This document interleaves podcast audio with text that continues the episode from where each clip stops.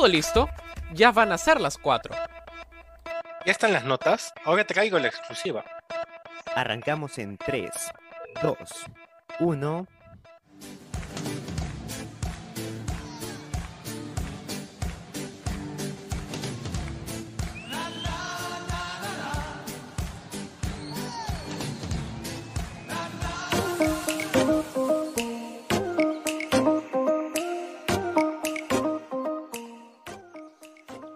Hola, hola, muy buenas tardes y bienvenidos a un programa más de Sin Censura.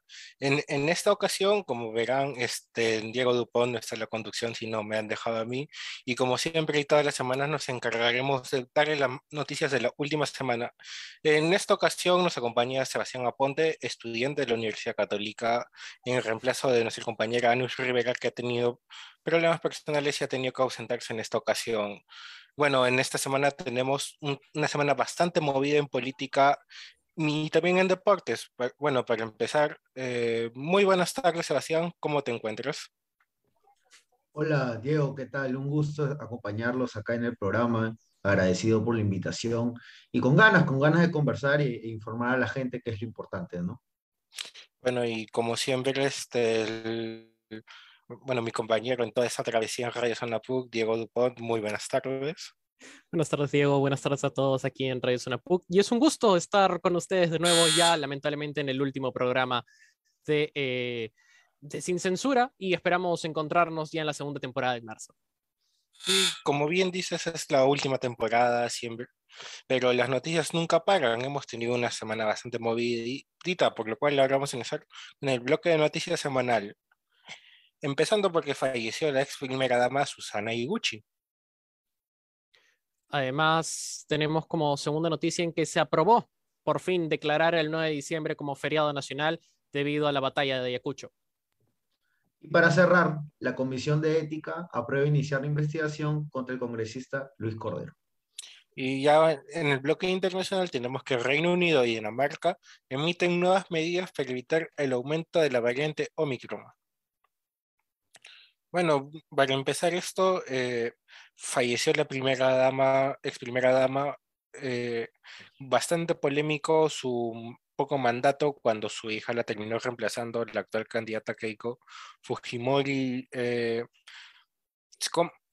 ya venía mal la señora, pero al final ya terminó, por así decirlo, descansando en paz. ¿Cómo has visto esta noticia, Diego Dupont? Bueno, hay que ser sinceros de lo último que se estaba manejando, principalmente eh, el tema de una larga y penosa enfermedad, es cuando fallece Susan Iguchi, ya a una edad en la que había, disculpen, disculpen, eh, había logrado, digamos, eh, convertirse en la cara de la lucha contra la corrupción en el gobierno en aquel momento su esposo Alberto Fujimori. Fue la primera que habló acerca de eh, la corrupción entre los miembros de la familia Fujimori y además que siempre tuvo este interés político, ¿no? Distinto, eh, no siempre al lado de sus hijos, pero que lamentablemente se subieron al carro en los últimos años, ¿no? Tanto Keiko como, como su, su hijo Kenji dos que desean con ansias la política, utilizaron a su madre y que creo que es algo de lo que realmente no debemos ver en la política, ¿no? Pero al menos eh, la señora Iguchi murió en su ley. Sí, pero como tú bien dices, yo más que todo veo el aprovechamiento por parte de Keiko, porque por el lado de Kenji siempre se ha visto que ha sido bien pegado, bien cercano a su madre. ¿O tú, tú cómo lo has visto esto, Sebastián? Sí, claro, eh, la presencia política de Susana Iguchi creo que es un hecho que nadie puede negar. Además, desde el, desde el 2001 hasta el 2006, la ex primera dama fue parte de, de, del partido del Frente Independiente Moralizador, ¿no? Y eso a su vez provocó bastantes diferencias dentro del seno de la familia Fujimori, ¿no? Más allá del divorcio y la situación que ya había tenido con, con el señor Alberto, ¿no? Pero sí, creo que la última vez que se le vio fuerte en, en campaña a Saniguchi fue ahora el último, en la candidatura de Keiko, ¿no? En el 2021 y la verdad que es una, es una noticia que al menos a mí me tomó bastante por sorpresa. Sí se sabía que, que la señora estaba eh, un poco mal de salud, pero, pero el comunicado lo sentí muy, este, muy rápido y fue todo, fue todo muy como que de la nada. Sí, un poco cambiando de tema, bueno, parece que nuestros congresistas para el fin se pusieron a trabajar en algo y declararon el 9 de diciembre feriado nacional. Como comentaba con Dupont en el privado, este, él considera el verdadero día de la independencia de Perú. Y hablar del 9 de diciembre es más que 28 de julio, principalmente porque a los dos días tenías a los españoles de vuelta en el Real Felipe. ¿Cuál es la gracia de declarar Día de la Independencia si realmente no estás independiente? Algo que sí ocurrió en la batalla de Ayacucho, que posteriormente hubo la capitulación de Ayacucho, en la que se le decía a España que ya eh, el Perú eh, dejaba de ser colonia de, ellos. Eh, yo creo que durante varios años no hemos considerado el 9 de diciembre como feriado nacional. Para mí debería ser las verdaderas fiestas patrias, si van a considerar de ese punto, o si hablamos como México, 1780, por el hecho de eh, la primera revolución de Tupac Amaru. Yo creo que los congresistas han aprobado por una amplia mayoría, más de 70 votos ya en esta segunda votación, considerar el 9 de diciembre feriado nacional y como lo hablábamos también al interno, eh, muchos decían, puede haber el caso en el que tengas una fecha secular eh, previa a una, posterior, perdón, a una fecha religiosa. Yo creo que Japón es el ejemplo más claro con la Golden Week, Diego. Sí, ahora que mencionas la Golden Week, a ver, Sebastián, te lo pongo desde ese punto de vista. Acuérdate, 8 de diciembre, Inmaculada Concepción, 9 de diciembre, ahora se toma la esta batalla. Dos feriados seguidos. ¿Crees que va a beneficiar el Perú en un mes de diciembre que está fiestas navideñas, este, te dan el bono, que normalmente es un mes de bastante gasto? ¿Crees que dos feriados juntos va a beneficiar en algo? Bueno, no sé, eso, eso creo que es un tema bastante complejo, ¿no? Porque también creo que depende del día que cae el feriado, o sea, depende, ¿no? Al menos eh, se sabe que hay días que, por ejemplo, Navidad cae domingo y Año Nuevo cae en distintas fechas, ¿no? Pero al final, a la larga, creo que sí, porque también, si lo vemos más del lado de los trabajadores, creo que va a ayudar eh, a aliviar un poco tensiones que pueden generarse dentro del ambiente laboral, ¿no? Porque a veces estas fechas, y especialmente en diciembre, como dices, es mucho gasto y a su vez también requiere bastante trabajo, ¿no? Así que creo que por los dos lados se puede ver, ¿no? O sea, por eso y el otro. Y también quiero agregar lo que mencionó Diego, que, que como que ya no es la primera vez que, que se le está dando un poco de importancia a, esta fecha y en la batalla de Ayacucho y esto, ¿no? Porque recordemos que a mitad de año, cuando, cuando tocó juramentar simbólicamente el actual presidente Pedro Castillo juramentó la papa y quinoa, ¿no? Y creo que eso también se puede explicar un poco de por qué se le está dando más importancia a la batalla de Ayacucho. Claro. Claro, y ya este, para tocar un tema un poco más serio, pero también temas parlamentarios, la Comisión de Ética aprobó la investigación en contra del parlamentario Luis Cordero. Sebastián Aponte, opiniones respecto a esta decisión. O sea, totalmente, a mí me parece que está totalmente bien, ¿no? Recordemos que el congresista Luis Cordero ha sido acusado de agredir a su expareja y después de haberla presionado para que no haga una denuncia pública, ¿no? Y me parece de verdad una decisión bastante acertada. Es un caso más de violencia hacia la mujer y, y todos estos temas que creo que todos ya estamos cansados de ver en el día a día de nuestro país. Y también preocupa de que sean las autoridades que sean porque al ser congresista eres una, eres una autoridad, preocupa que las autoridades sean eh, las, que, las que estén cometiendo estos actos, ¿no? Claro, como bien señalas, este no es el primer caso que se ha visto así, y, pero antes estas denuncias se daban antes de ser electo, o en el caso de los ministros, antes de ser este, escogidos, porque han habido cuando se empiezan los rumores y todo eso, se empieza a buscar las hojas de vida y también se suelen encontrar estas denuncias. Han habido candidatos que han salido de la lista, ahorita no se me viene ninguno a la mente, pero en estas últimas elecciones sí han habido una serie de denuncias y, tachas en, en ciertos casos, justamente por esos temas, pero y, pero por el otro lado también podemos ver que un comité de ética que, si bien algunos lo consideran como el comité de la impunidad, porque dependiendo de ciertos temas se hacen de la vista gorda o si el investigado son sus amigos, pero en este caso podríamos decir que han hecho, han cumplido con su trabajo Diego Dupont.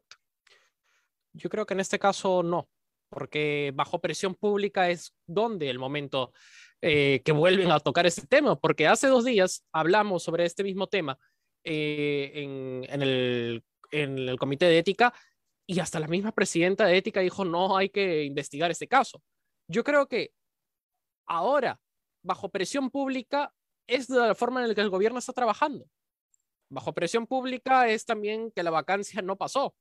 Yo creo que hay temas donde el Congreso no está trabajando por sus realmente ideales de realmente legislar y buscar el bien del país, sino están manejando sus propios intereses. Y se vio claro, principalmente hace dos días, que ahora estén a favor de investigar al congresista, muestra un ejemplo claro de lo que es capaz la presión pública. Obviamente era inverosímil que no se investigara este hecho y que finalmente ahora sí lo están haciendo. Bueno, ya para ir finalizando un, un, un poco corto el bloque internacional Estados Unidos-Dinamarca, medidas contra la variante Omicron, algo que no está sucediendo en Perú. ¿Qué creen? ¿Que también deberían adoptar el gobierno peruano ciertas medidas o esperar a que todavía llegue la pandemia a Perú? ¿Qué opina Sebastián? Eh, rápido, yo creo que ya con la experiencia anterior que tuvimos con el primer COVID y con cómo vimos que subieron los casos en el año pasado en Navidad, creo que el gobierno sí debería ajustar un poco las medidas. Quizás no mandar a todos a cuarentena, pero ajustar un poco las medidas. No creo más bien que sea un hecho de volver otra vez al confinamiento, sabiendo más que la OMS ha detectado que ningún caso de la variante Omicron ha derivado en fallecimientos, pero sí es necesario seguir manteniendo las medidas de seguridad. Eh, además, seguir con las medidas de vacunación, que es algo en el que en el Perú parece que estamos relajando las medidas de vacunación, la gente ya no se está yendo a vacunar, vayan a vacunarse, vayan a su vez también a reforzarse las dosis que tienen y ojo que a partir de mañana también está el pase sanitario, Diego. Sí, efectivamente, el pase sanitario, un tema del cual hablaremos después. Y bueno, parece que nos van a censurar la señal. Volvemos de cortes comerciales. Ah, ya regresamos. A continuación, el tema del día, sin censura.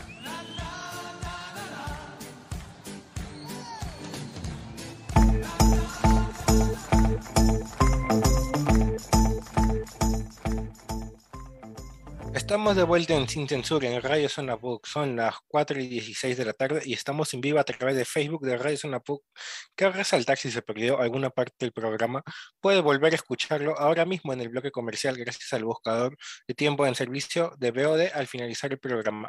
Hoy en el tema del día conversaremos acerca de la moción fallida de vacancia presidencial por incapacidad moral en contra del presidente Pedro Castillo, la cual se votó el pasado martes. Bueno, como se conversó en, en este programa en ediciones anteriores, creo que ya, ya venimos tres, tres programas seguidos hablando de la presidencia presidencial, ya sea como que ya se ha visto un poco en claro nuestra postura respecto las posturas divididas que se encuentran acá en el programa, pero dentro de todo parece que el Congreso ha apostado por una gobernabilidad se esperaba bastante los famosos audios bomba por parte de, Cuarto Poder, que al final este, ni araños le han terminado haciendo este gobierno. Incluso creo que lo han fortalecido porque tenían más votos antes, antes de los famosos audios bombas que después. O sea, este, ahí sí un, un mejor trabajo periodístico también podríamos pedir pero en general este, se ha tomado, escogido un, un plan de gobierno por parte de la continuidad. Eh, algunos representantes, por ejemplo, este, el vocero de Somos Perú ha mencionado que, que a cambio de esto van a haber cambios en el, en el gabinete ministerial.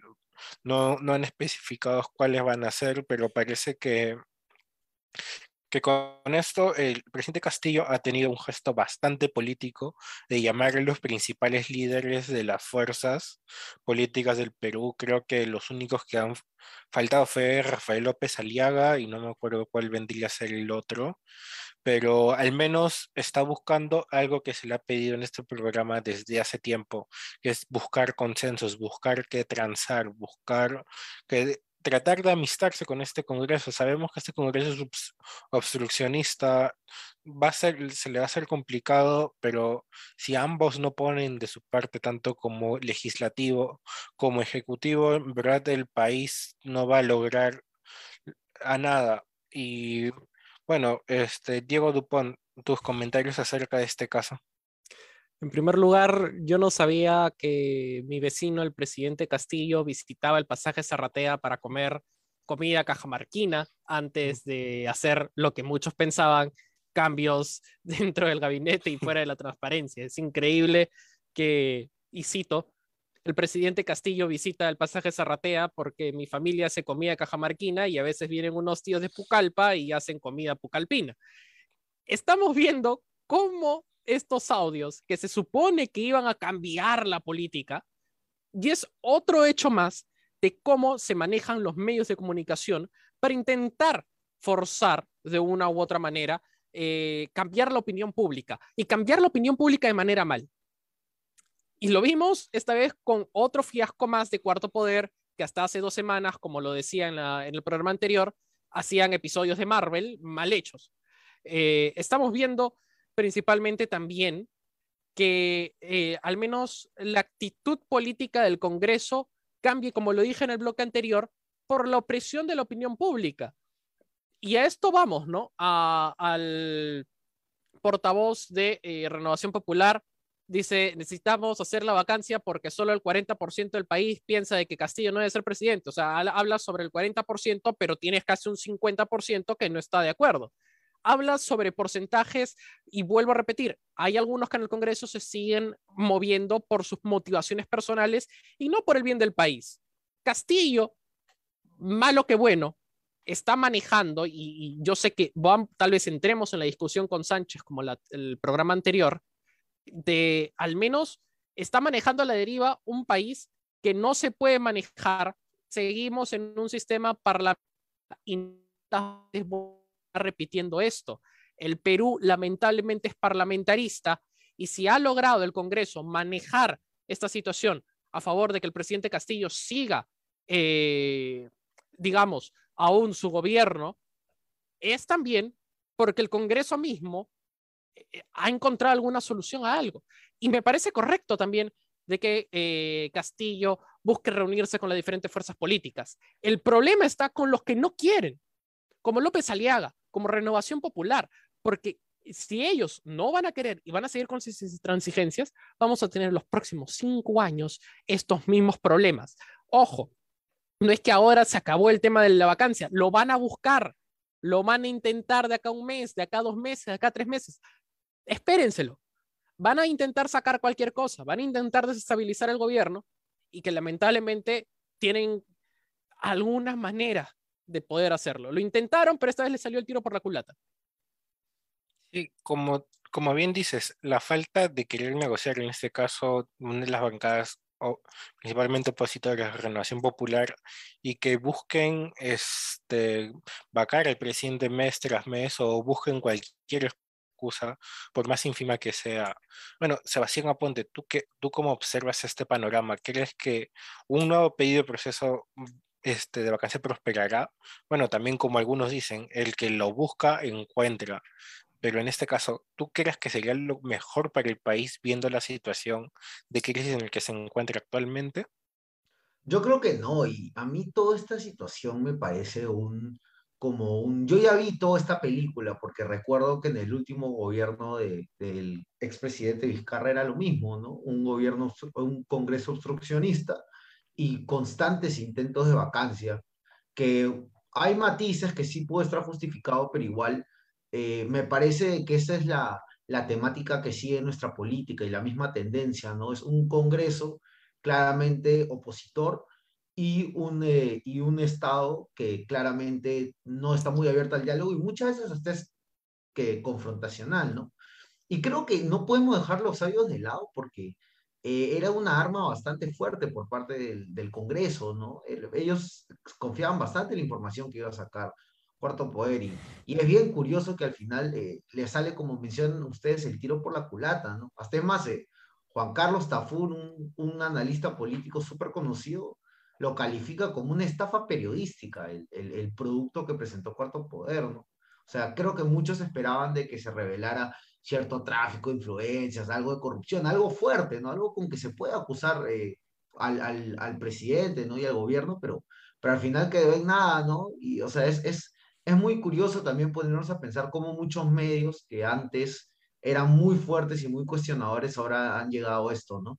Y para agregar un poco ya para cerrar mi comentario, eh, si bien eh, hay un enfrentamiento tanto acá, la situación no ayuda afuera porque eh, ayer creo que vi una noticia que un grupo de economistas han ido a instancias internacionales para que se revise el, el, gobierno del presidente. Yo creo que ahí sí estoy de acuerdo con, con Diego Dupont de que va a seguir habiendo los enfrentamientos, van a seguir buscando una vacancia, pero igual es bueno que todas las partes dialoguen y se tienen que poner de acuerdo se aplaude el primer paso del, del presidente buscarlo, pero también, como dijo Diego, todas las partes tienen que estar con disponibilidad y de acuerdo, ¿no? La pregunta, perdón Diego, es, es, la segunda vez que vamos con hay que buscar organismos internacionales, ya no recordamos el show de la OEA. A eso claro, claro, sí, sí, tal cual. El, el, el, show de la OEA, eh, el show de Cabero, hay que ser sinceros, Cabero y, el gran grupo de Avanza País están con esta novela eh, de, buscar una vacancia. Y, también hay que tener en cuenta el rol que está teniendo Patricia Chirinos. Patricia Chirinos que viene a ser un elemento disruptivo en este Congreso que tal vez, digámoslo, sea temeroso de buscar una vacancia en el primer año.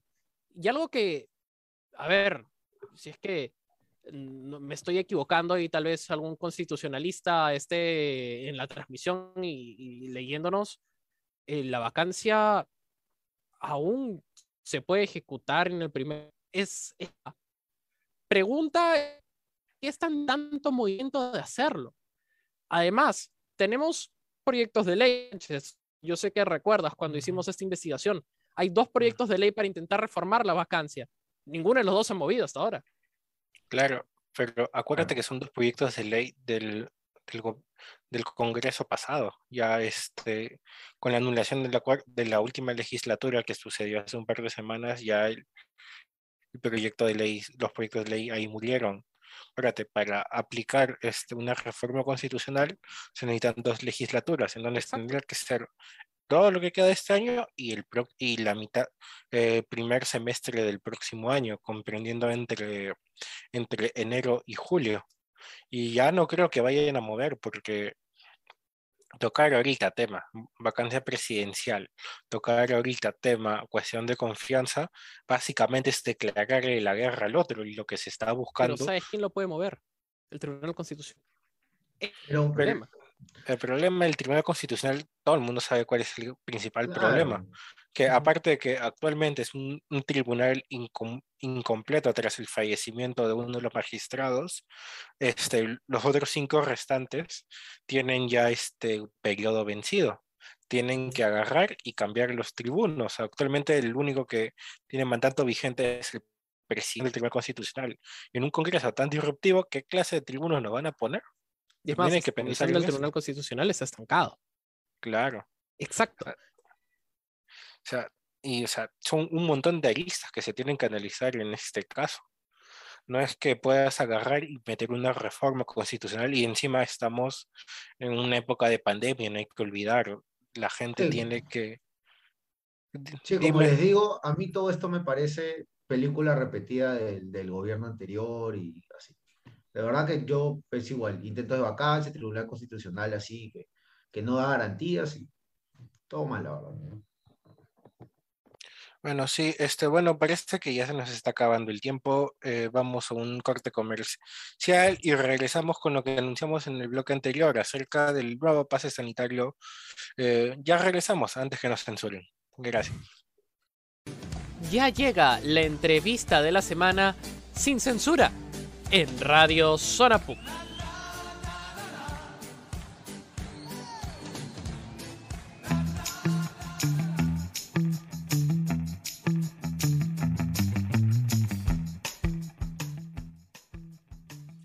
Volvimos en Sin Censura en directo por Radio Zona PUC. En este tercer bloque vamos a hablar acerca del pase sanitario y las medidas que empiezan a regir en el Perú frente este, por la pandemia de la COVID-19, las cuales empezarán de mañana, como el, empezando por el pase sanitario, valga la redundancia.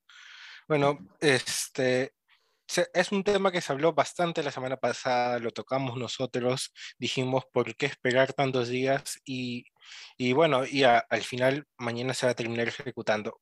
¿Cuáles son tus expectativas respecto a esta nueva medida, Sebastián Aponte? Yo, eh, me parece una buena medida, una medida necesaria, y creo que justo también cae bien de que se ajuste un poco las medidas con, las fechas que justo mencionamos en los bloques anteriores, ¿no? de ajustar un poco eh, cómo se está controlando el COVID, pero lo que sí me preocupa es, eh, si bien el, ingreso va a ser con el pase sanitario, algunos lo van a tener físico, otro va a ser digital, ¿cómo se va a fiscalizar la manera digital? ¿no? Eso es lo que a mí me preocupa porque va a ser una suerte de que cómo se va a comprobar lo de la vacuna. Si bien sé que hay un código QR, creo que es una situación que tiene bastantes complejos. ¿Cómo será la base de datos del sistema en el Estado? ¿no? Creo que hay bastantes temas ahí que, que, hay que ver cómo se fiscaliza y cómo se ejecuta la medida.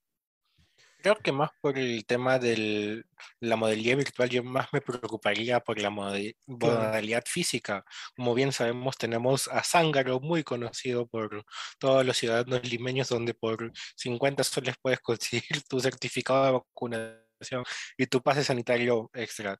¿Tú qué expectativas tendrías con respecto a esto, Dupot, y cuáles serían tus primeras preocupaciones?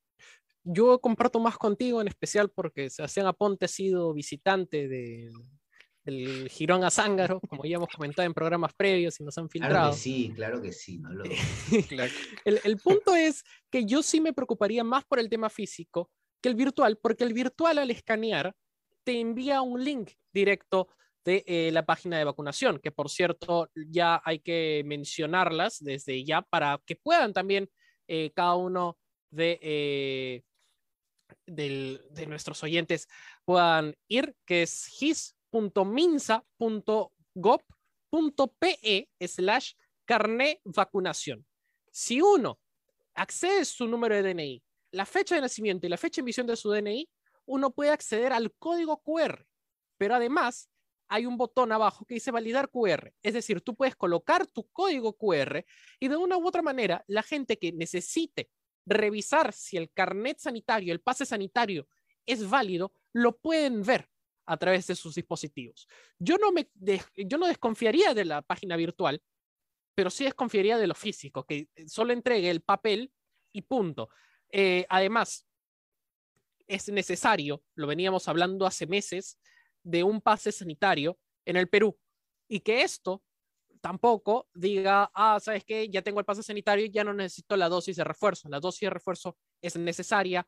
La Organización Mundial de la Salud ha salido hace unas horas a mencionar de que las vacunas tienen una protección de seis meses y por ende es necesaria eh, la dosis de, de refuerzo, por lo que por esta razón considero que el pase sanitario es necesario, pero aún así tenemos que seguir reforzando también las comunicaciones para que continúe la vacunación en el país.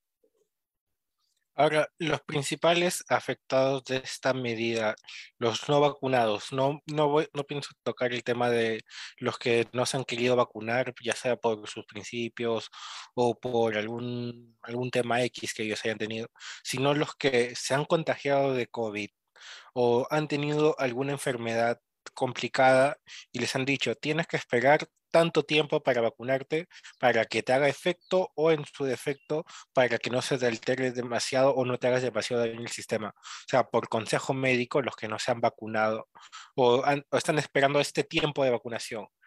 ¿Cómo crees que, este, qué, qué pasaría con ellos, Sebastián? ¿Tú cómo crees que ellos tendrían que afrontar esto? ¿O se les tendría que dar alguna excepción especial? O en su defecto, este, ¿crees que pasaría lo mismo que pasa en Holanda, que la gente digo, en Países Bajos, que la gente se mete a los hospitales, se contagia simplemente por el hecho de no querer vacunarse. Yo creo que hay que darle cierta, eh, cierto como pase especial que mencionaste, ¿no? A estas personas. Pero creo que es a las personas que tienen justamente una recomendación médica o este tipo de cosas, ¿no? Creo que a las personas que sí se han contagiado, y tienen que esperar cierto tiempo, creo que ellas, a ellas si se pudieron vacunar antes, se debieron poder vacunar. Eso ya se tendría que ver con las fechas que les tocó la vacunación y el contagio y esas cosas, ¿no? Pero yo sí creo que a las personas que tienen cierta condición médica que, que la vacuna puede eh, complicarlo, sí se le debería dar un pase especial porque al final no es que no hayan querido vacunarse, sino que eh, por recomendación de salud es mejor que no lo hagan. Y creo que justamente la norma va más para, para obviamente controlar más el aforo, pero también como para eh, decirle a la gente que se vaya a vacunar. Creo que por ahí va la cosa. A ver, yo creo que... a ver, no habla, habla. Yo creo que en este caso tenemos que darnos cuenta principalmente acerca de los no vacunados y el peligro, el motivo perverso, como tú mencionas, de, buscar el contagio. Por esa razón, yo creo que a personas que han tenido los contagios, yo, eh, yo sí les daría la oportunidad de al menos la primera dosis después de pasado los tres meses, ¿no? Como sucede en el caso de muchas personas. Pero el hecho en el que si no deseas vacunarte por tus propios motivos y deseas un pase sanitario solo porque has tenido COVID, yo no, sino, no permitiría por el motivo perverso que hemos visto en Europa, no solo en Países Bajos, lo hemos visto en Austria, y Austria, por esta razón, por este chiste que incluso hay negocios que te venden las dosis de coronavirus para contagiarte de coronavirus, no de vacunas, para contagiarte de coronavirus, eh, es un hecho en el cual en el Perú es muy fácil que suceda. Yo creo que hasta en el Perú hay gente que lo ha pensado, de crear un propio negocio de ello. Por ese hecho, yo creo que no se debería permitir. Pero a la gente que tenga, sí, eh, Sebastián. Sí, o sea, ahí te quería agregar de que no es tanto, o sea, si vamos más allá, hay gente que simplemente te puede falsear una prueba, una prueba negativa. O sea, si nos ceñimos a los puntos más básicos, también se llega a esa conclusión, ¿no? Pero como te digo, igual creo que las personas que tienen cierta condición, sí es importante que, que, se ah. les dé esas libertades. Obviamente, al menos, al menos una dosis si es que fuera posible. Pero lo que yo deseo es que no terminemos como Francia, que fue muy laxa en este tipo de medidas, en el que decía, obviamente tú puedes tener tu paso sanitario o hacerte una PCR en el, en el lugar para ver si puedes acceder o no. Mm. Creo que eso fue lo que generó de que muchos no se vacunaran. Francia a las tres semanas tuvo que eliminar las PCR gratuitas, las pruebas PCR, para, eh, para las personas no vacunadas. Y venimos con la situación que está teniendo ahora Francia con el tema de los pases sanitarios, no solo Francia, Austria, eh, Países Bajos, como ya habíamos mencionado previamente. Y el gran problema es que en el Perú estamos bajando las tasas de vacunación diarias. No muchas personas se acercan a los centros de vacunación. Más bien este hecho debe incentivar a la gente a asistir a los centros de vacunación, de buscar eh, llegar a través de los nuevos pases sanitarios llegar a completar no solo las dos dosis, la dosis de refuerzo y aún así también aumentar la gente que no se ha deseado vacunar porque no va a tener acceso a lugares que no, que, no han podido previamente. Diego. Un poco más este, yéndonos este, por el lado laboral. Eh, en algunas empresas están exigiendo a sus empleados que, sean que estén vacunados o si no los pueden echar. Pero por el otro lado, tampoco la empresa te brinda facilidades para el que uno vaya a vacunarse, te exigen que sea o en tu día libre y si tienes algún efecto secundario, por ejemplo, bastante frecuente se ha visto en, que en el caso de las fiebres, malestar, malestares, dolores corporales, y no brindan los descansos médicos.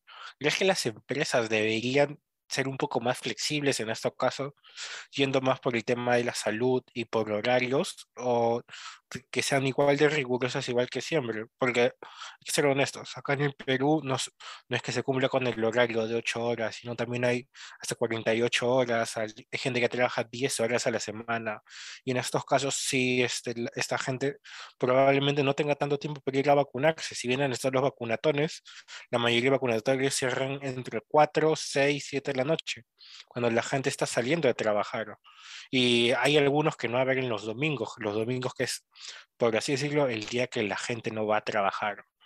Sebastián, ¿cómo harías para tratar de solucionar estos problemas? Disculpa, no se prendió mi micro. Yo que sí, lo que sí me parece es que se les debería dar un día libre para que se vayan a vacunar. Creo que es una medida bastante importante y creo que es una suerte que, que es algo que todos deberían tener. Recordemos que si bien bastante del trabajo que se hace ahora es, este, digámoslo, de manera remota, algunos de esos trabajos ya están volviendo poco a poco a, a la oficina y a la presencialidad, ¿no? Así que creo que es importante que, que se les dé cierta libertad a los trabajadores solo para que se vayan a vacunar. Eh, ya de ahí depende si van, ¿no? Porque además creo que eh, agarrar domingo, que es un día muchísimo más este, eh, de descanso, los fines de semana creo que es más complejo. Y tú justamente mencionas que los centros de vacunación cierran a las 7, cierran a las 7 de la noche. Y a esa hora algunas personas recién están saliendo del trabajo. Lo que sí me parece que sería ideal es darles, aunque sea un día libre, y que se vayan a vacunar, pero solo para que se vayan a vacunar. Concuerdo con lo Tú, que Diego dice- Dupont, ¿cómo verías este tema? concuerdo con lo que dice Sebastián, principalmente por el hecho en el cual es necesario aumentar el porcentaje de vacunación y lo hemos estado mencionando a lo largo del programa.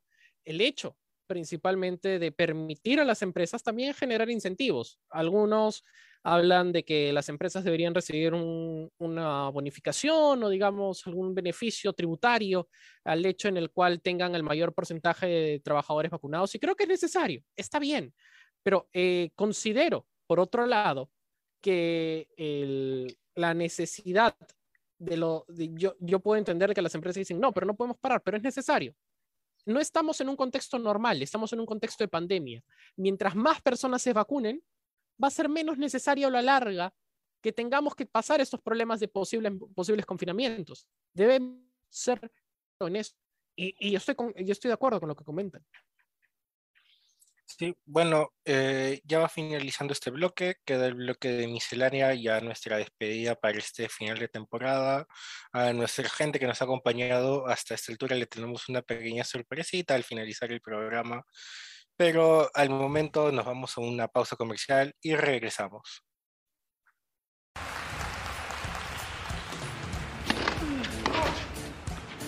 Es momento de hablar de variedades, sin censura.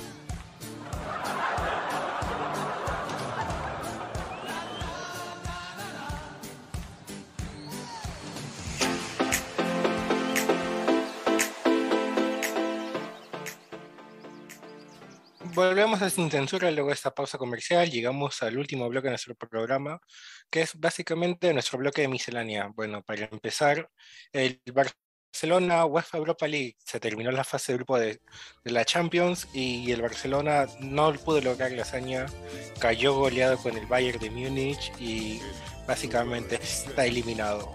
¿Cómo has visto esta eliminación, Se- Sebastián Aponte? Para mí era como, como un libro de, de Gabriel García Márquez, ¿no? Era crónica de una muerte anunciada, chicos. Porque claramente el nivel del Barça no era el, el ideal y mucho menos para ganarle a un candidato al título como, como el Bayern Múnich, ¿no? Igual eh, creo que, que el Barça lo pierde sobre la clasificación el, el último partido con el Benfica en, en el Camp Nou donde pudo ganar y, y empató. ¿no? Eh, igual creo que ir a la Europa League es, es ahora creo que lo mejor para que el equipo agarre confianza porque siento que si, que si pasaban octavos y les tocaba un Liverpool o un Manchester City, eh, iban a salir muy golpeados de la eliminatoria moralmente, quizás con otra goleada o otro resultado eh, desastroso. Y creo que ahora estamos en el peor momento del Barça en años. Claro, Mm, como, como bien dice, sí, por el otro lado, este, Dupont, el- se definieron el, los playoffs del fútbol americano de- universitario. ¿Cómo has visto? Exacto, este domingo se decidieron los equipos que participarán en el College Football Playoffs eh, de acuerdo al ranking del comité. Y tenemos sorpresas por fin, en primer lugar, porque entró en la Universidad de Cincinnati, que ya lo reclamamos en este espacio. La Universidad de Cincinnati invicta con una marca de 3-0 enfrentará a la siempre clásica Alabama en el, el Cotton Bowl el 31 de diciembre, mientras que en el Orange Bowl enfrentarán dos equipos muy fuertes. Georgia, que perdió el primer lugar ante Alabama en las finales de la conferencia de la Southeastern, enfrentará principalmente a Michigan, que es la cenicienta, al igual que el equipo de Cincinnati, no considerados en los rankings de Associated Press, pero que logra vencer a Ohio State en el penúltimo partido de temporada y en las finales venciendo completamente a Iowa y la emoción de, los hinchas de Michigan que por primera vez logran llegar a los playoffs desde su institución en el 2014. Ojo también, Clemson y Ohio State son los equipos que desde el 2015 no participan principalmente en estos playoffs del fútbol americano colegial. Y claro, ya se va viniendo fin de año, se van definiendo algunos deportes como el fútbol colegial, como hemos hablado antes, este, la Champions también ya entra a su fase final que iniciará el próximo año, pero también este, la noticia un poco más religiosa y, y cuál es el tema que estamos escuchando de fondo, los, los nuestros queridos villancicos. A ver, ¿qué, se celebró ayer, Sebastián? El 8 de diciembre, eh, pues bueno, se celebró el Día de la Inmaculada Concepción se recuerda este día porque, según la Biblia, ¿no? Fue el día que el Espíritu Santo le comunicó a la Virgen María que estaba embarazada y ahí entonces se, festeja este día, ¿no? Se le conoce como la Anunciación, Inmaculada porque María era pura y Concepción por, porque, bueno, era, le, le anunciaba de que iba a estar embarazada de Jesús. Claro, se vienen, se vienen todas las fiestas y todo. Navideños, este, navideños. Navideños, ya se viene Navidad. este... Eh, justo Diego, permíteme por favor, ya que Sebastián está muy filósofo en estos momentos, quería preguntarle qué cita bíblica es la que menciona la Anunciación a María, ¿no? Es principalmente conocer también y, e ilustrar a nuestros oyentes, Sebastián. Eh, mira, la verdad no la tengo a la mano, pero déjame preguntarle a mi abuelita que ahorita viene y lo, y lo, lo mande en el chat, no te preocupes. Ah, perfecto, increíble, no, no hay ningún problema. Bueno, pero también esto un tema que bastante nos han pedido estos días son los villancicos, ¿no? Este, por ejemplo, yo me acuerdo de bastante, este, un villancico bastante rockero, un cover hecho por la banda 6 voltios, este, Rodolfo el Reno, un clásico, un, clásico adaptado a Dupont. ¿Cuál otro villancico te acuerdas? Ah, yo, yo me acuerdo, este. Eh, campana sobre campana, no recuerdo el, nombre, nombre completo. Y ah, la sopa que le dieron al niño. Bonita letra. ah, obviamente. Pero mira también cómo los peces viven en el río, ¿no? También es sí, otro. Claro, ese, ese es bueno. Otro, otro ah, ese, ese, creo que es más de Semana Santa. En Ayacucho, claro. Pero ah. el, el hecho es que, al menos los villancicos en estas temporadas navideñas como que eh, al menos es algo que se mantiene la tradición, ¿no? Una tradición clásica de, tiempos antiguos, obviamente traída por la occidentalización al, Perú y toda la parafernalia, ¿no? Pero creo que es importante para motivarnos y recordarnos que ya se acaba el año y, y que estamos felices de haber estado al menos un año con vida y celebrar con los nuestros. Sebastián, ¿tú, ¿tú cómo piensas? ¿Cómo vas a pasar esta fiesta? Si ya tienes tus planes, tienes a mí, a mí me pareció, A mí me pareció súper curioso porque según Diego, yo era el que se había puesto filósofo, pero ahora veo que, que él está derrochando pues sabiduría y reflexiones. Este, ¿Cómo voy a pasar esta fiesta? Bueno, como siempre, ¿no? En familia, o sea, Navidad es para pasarla en familia, la verdad. Eh, a mí me gusta bastante compartir con mi, con mi grupo, un núcleo familiar cercano, porque se come rico, se disfruta, a veces ves a los primos que no ves, que no ves muy a menudo, conversas, te distraes, y es bacán, es bacán. Eh, ¿Y año nuevo a perderse? A perderse por eh, no sé, la verdad, les voy a ser sinceros, no tengo ningún plan concreto. yo soy un poco improviso, ¿no? Sobre la marcha, a ver qué sale. ¿Y tú, si, la gente, si la gente tiene un plan que me avise, pues. no, yo sí con los temas navideños, yo siempre los paso en familia. Creo que oh, al menos para, para, mí es la, institución más sagrada, ¿no? La, la, familia. Ya yo nuevo uno lo puede pasar ya no solamente con familia, sino también con amigos. Pero creo que es una tradición que, que no se pierde, ¿no? Es una tradición que, que en las familias también debería eh, no perderse, eh, estar con, con los suyos principalmente obviamente para los que no celebran Acción de Gracias, ¿no? Pero continuar celebrando esta fiesta, ¿no? Esta celebración de, estar con familia un año más. Yo sé que muchos aquí en el programa tal vez no tengan a personas que han estado el año pasado con ustedes que sientan la falta en estas fechas de esa persona, pero recuerden que siempre está con ustedes, siempre va a estar en sus pensamientos, siempre en sus corazones, y que de una u otra manera recuerden en estas fechas a esas personas que tal vez ya no estén con ustedes. Sí, y Bueno, y- agregar a eso, este, discúlpame, Sigue, Diego, sigue. agregar a eso que también un poco también hablar de la gente que no vive necesariamente, que vive en el extranjero, ¿no? Que muchas veces pasa fiestas con amigos o con, o con conocidos, no necesariamente con su familia. A ellos también desearles una feliz fiesta, ¿no? Porque es complejo pasar Navidad, Año Nuevo lejos de tu familia. Sí, bueno, como todo el mundo sabe, las épocas de fiesta siempre se pasan en familia. Como bien señala Sebastián, hay- no todos tienen la fortuna de poder pasarlo de esa misma manera. Pero bueno, este ya va finalizando este programa, yendo a unos temas un poco más alegres. Es hora de leer a los que siempre nos han acompañado, los incondicionales, los comentarios. A ver, empezamos por Sebastián Falconi preguntando por Anush. ¿Dónde está Anush? Le anunciamos como miembro permanente de nuestro programa la semana pasada que le ha surgido un inconveniente de última hora y no podía estar. Y Ay, ay, ay, Anush, hemos- Anush tiene su fanaticada. Sí, Ay, pues, Anush está pedida también. Ayer nos trajo toda su Anush Army a- al programa la semana pasada. Sí, que la gente reclamaba, ¿no? Y nos Sí. siguen reclamando y, y no Sí, se preocupen, va a estar con nosotros ya próximamente. Eh, Diego, también hay que, que mandar un, un saludo al señor eh, Pablo Samaniego, ¿no? Dice que. ¿por qué no tienen arbolitos si es víspera, ¿no? Ya, y además acá eh, que nos pedían los villancicos, el, pueblo censurado y ya han sido liberados de la censura durante muchos programas y ya tienen el, eh, la música, los que están sonando. Y acá el señor Frank Aguirre, que manda un saludo a la señorita Belén Palomino, cantando las canciones de Belén, campanas de Belén. Sí. Y también tenemos este a, a Renato Gonzalo Vivanco Espinosa diciendo, o sea, mandanos Mr. Pitt, Gonzalo Núñez y Umiño. ¿Quién, quién será cada quien? Ahí un, desde el, saludo, un asen- saludo, un saludo a Renato, desde el asentamiento presión. humano Gianluca Lapadula. Siempre un trotamundos ahí. Este, Después está, está la señorita Brenda More, que- quien es una de las primeras que pidió los villancicos. Y después este, diciendo que nosotros haría- hacemos mejor programa que Cuarto Poder. Así que si algún productor del 4 nos quiere ya- llamar y reemplazar por, No, por allá, no, no, ve tú solo. Yo me quedo. Yo voy, ¿ah? yo, voy también. Yo, yo levanto el rating, te acordarás. No, me visto el payaso si quieres, pero levanto el rating, como sea. Pero tam- también uno de sus pedidos muy especiales también concuerda conmigo y era Rodolfo el Reno en los, en los villancicos.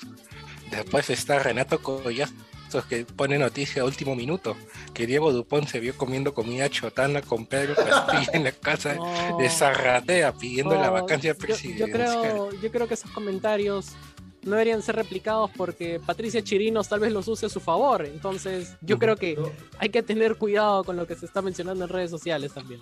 yo creo que Diego va- yo creo que Diego es el verdadero top de la oposición. Después Renato Collazos preguntando si ya estamos vacunados de- desde con su vacunín con swing. Yo me apliqué la Pfizer, la de vacunín con swing no creo, pero en los comentarios señalan que, que Diego, Du- Diego Dupont está con una cara más alegre de lo normal, así que quién sabe por ahí. Eh, también este, saludos a Ariana Franco, ¿no? que también nos pedía los villancicos, no solo de este programa, sino ya programas anteriores con Brenda, ya eran la, la campaña de villancicos ya, ¿no? Y se hicieron hashtag, si es que uno no, no recuerda, y acá un mensaje de Gianfranco Farías.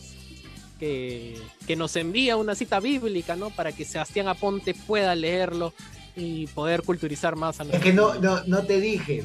Él es mi abuelita, es su cuenta fake, nada más. Ah. Es mi abuelita, es mi abuelita. Le dije que lo escriba. Ah, perfecto, perfecto. Entonces, eh, también lo, lo que nos, nos preguntaban y, y también que nos manda saludos el profesor Adrián Menéndez, ¿no? Buen trabajo, eh, no solo de ustedes. Eh, al, al estar con nosotros, eh, sino también a Katherine que está en los controles y, y todo este equipo que has hecho posible sin censura a lo largo ya de estos seis programas. Eh, por mi parte ha sido un gusto estar con ustedes desde, desde el inicio. Diego, eh, algunos mensajes finales. Y bueno, agradecer tanto al profesor Meléndez, quien es quien armó toda esta iniciativa, a Catherine, este, desde los controles y a ti, Dupont, este, que bueno, siempre hemos estado acá los sacando este programa ya empezamos con con Sebastián Perales, quien ha tenido que retirarse por motivos de fuerza mayor. Terminamos con Anus, Rivera y de todos nuestros invitados, bueno, Sebastián, que irónicamente también estuvo en el primer programa, no sé si acuerdan, en el bloque deportivo, también Jimmy Leonardo, Paulo Samaniego, eh, no sé si me olvido de alguien más que nos ha ayudado en este proyecto. Bueno, y toda la gente en los comentarios que, que son con nosotros, tanto este la señorita Sarita Flores, eh, Gianfranco Farías, el clásico, clásico que siempre nos arma los comentarios y, es una manera de amenizarnos. También Frank Aguirre, eh, no sé si me estoy olvidando de más gente, pero en verdad, gracias a todos por haber apoyado tanto tiempo este proyecto, que han sido seis, seis programas, pero igual este, hemos pasado buenos momentos. Un gusto. Ah, un gusto. Sí, chicos, yo solo quiero agregar de que si bien ha sido mi primer programa hoy con ustedes acá, lo he disfrutado bastante y, y de verdad ojalá el, proyecto, bueno, va a continuar, pero eh, de verdad encantado en apoyarlos en cualquier cosa que, que, venga acá en el futuro.